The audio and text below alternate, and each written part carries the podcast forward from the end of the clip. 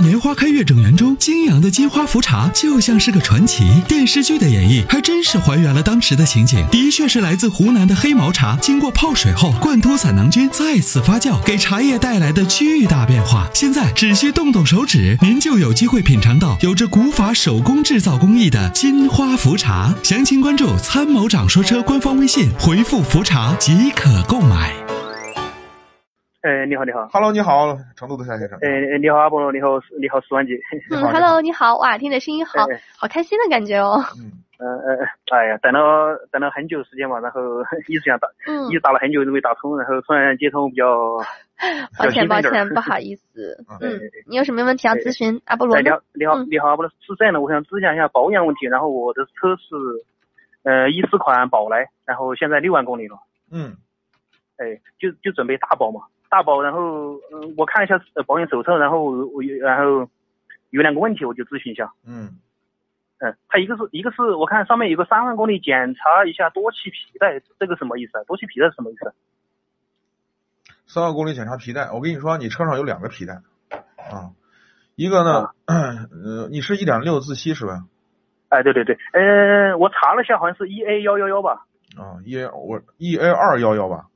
幺幺幺，111是 E A 幺幺幺。哎如果你是幺幺幺的话，就是链条，不是皮带，那你车上只有一根皮带，那就是发电机皮带。呃，那呃不是，呃，他手上有个三万公里检查多气皮带，还有个八万公里一个呃一个正式磁带是，他是手册上是老款的手册吗？还是什么原因？嗯，我估计你的手册没有更新，是这样的啊，呃，嗯幺幺幺是链条的，二幺幺是皮带的。哦，啊，幺幺幺是链条的，这个是这个你可以你可以去到四 S 店让销让让你的售后服务的那个接待给你确认一下。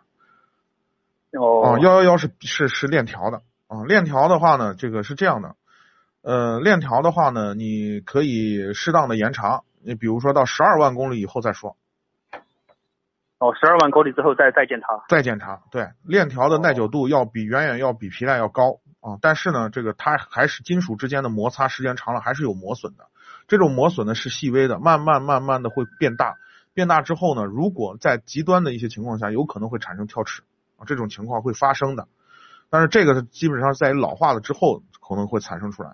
那嗯。建议呢，给你建给你的建议，像这种链正时链条的皮带，一定要用好的机油啊，减少啊，对它，们我现在都我之间的磨损现在都是加的呃这金美孚五 W 三十的，我现在都是加这个金。啊，金美孚啊太奢侈了，你 好有钱啊！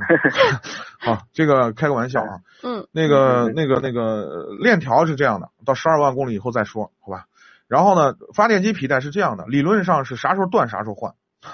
理我我指的是理理论上啊，呃，六六就说呃那六万公里就不用管他们那个发电机皮发电机皮带。是这样的，发电机皮带怎么检测啊？人肉眼就可以。呃，一般呢，橡胶件呢，我们的建议使用是六年之内一定要换掉。那一般情况下呢，因为它在高速运转，高速一直在它在工作，高负荷，尤其是你像发动机舱里头夏天很热，对吧？这种会加速皮带的老化，橡胶的老化，对吧？这个你能理解。那么我们怎么看怎么判断这个皮带什么时候换呢？很简单，你去看一下那个那个那个那个皮带不是绕在那个呃那个那个什么压带轮上嘛，对吧？你肉眼能看到，发动机舱舱打开，你可以看到那个皮带。那个皮带呢，它绕绕那个皮带轮的那个那个半圆的那个那个那个那个上面呢，你可以肉眼去看上面有没有细小的裂纹。如果已经有了，差不多就基本上就该换了。哦，呃，嗯就是那个发电机皮带，就说呃，一般情况下是多少多长时间换？多少公里？没有多少公里，我跟你说了，就是 理论上是什么时候断什么时候换。嗯。但是，一断它有哦可能把你撂路上，因为啥呢？它不发电了，你空调是不管用了。但是这个时候呢，嗯这个时候呢，你发电机不工作了，你的仪表盘上会有一个电池的灯亮，这时候你的电实际上不发电了，不发电了，这个电车还能正常开。这时候电是用的什么呢？用的是你电瓶里的电，但是这个电瓶里的电呢，很快就没了，你大概能开十五公里左右，电瓶的电就耗尽了，你这车就会熄火。听明白了吗？哦，就打不着了，就打不着了。所以呢，嗯就是所以呢，我就跟你说，如果你城在城市里头开，你不用担心，你就 啥时候断啥时候换。就当然这个 这个就是但让不懂车的人就很担心，你知道吗？那那什么时候断呀？那么撂路上怎么办啊？万一撂路上怎么办呢？对嗯吧？所以呢，我就刚刚才告诉你第二个方法，眼肉眼去看这个皮带上绕在皮带轮上这半圈儿，如果上面有细小的裂纹的时候，你就把它换掉，对，就简就这么就就说。明马上要断了，呃，不是马上要哦断，就是说明它橡胶老化了。就就有细纹，就一拉扯它就会。对，然后再一个呢，看你的压带轮胀紧器，就是你的这个皮带上有一个胀紧器，它可以把这个皮带压得很紧，来增加它之之间的摩擦力。你这个这个你明白吗？有这、有这么一个装置叫胀紧器。对胀这个紧器。这个胀紧器呢，这个胀紧器它也会老化，它上面有一个轴承，有个滚动的一个轮子在上面压着，在压在皮带上，使使一个使长时间使着一个劲儿在上面。但这个东西也会老化。如果你把它皮带拆下来以后，拿手去转那个压带轮的那个声音，如果去转，如果有声响，就把它换掉。转，你手拨动它转的，就是自动就是惯性转的时候，应该是没有声音的，一点声音都没有。如果一拨起来，它有转有转动，像那个像那个轴承转起来那个声音啊，要把它换掉哦，行行，那那我保养的时候叫叫那个技师检查一下。啊。胀紧器不贵，这个东西呢，大概就是好的就是，嗯，我想想多少钱，两百多块钱吧，哦，呃哦啊两两两三百块钱，就这么个东西，要把它换掉。如果那个轴承里头润润滑不好，它就会出声音，声音声音出来以后，它就离坏不远了。如果一坏呢，这个胀紧器一一坏掉以后，一脱一就是这个坏掉了以后呢，你这个你这个你这个你这个皮带就在上面就套不紧了，套不紧以后，皮带就可能瞬瞬间就可能被打断，或者就掉下来了。听明白哦，吗？行行行啊，这个东西跟跟皮带一块儿换，就是如果说那个有声音的话，就一块儿换；如果没有声音，就暂时还能用。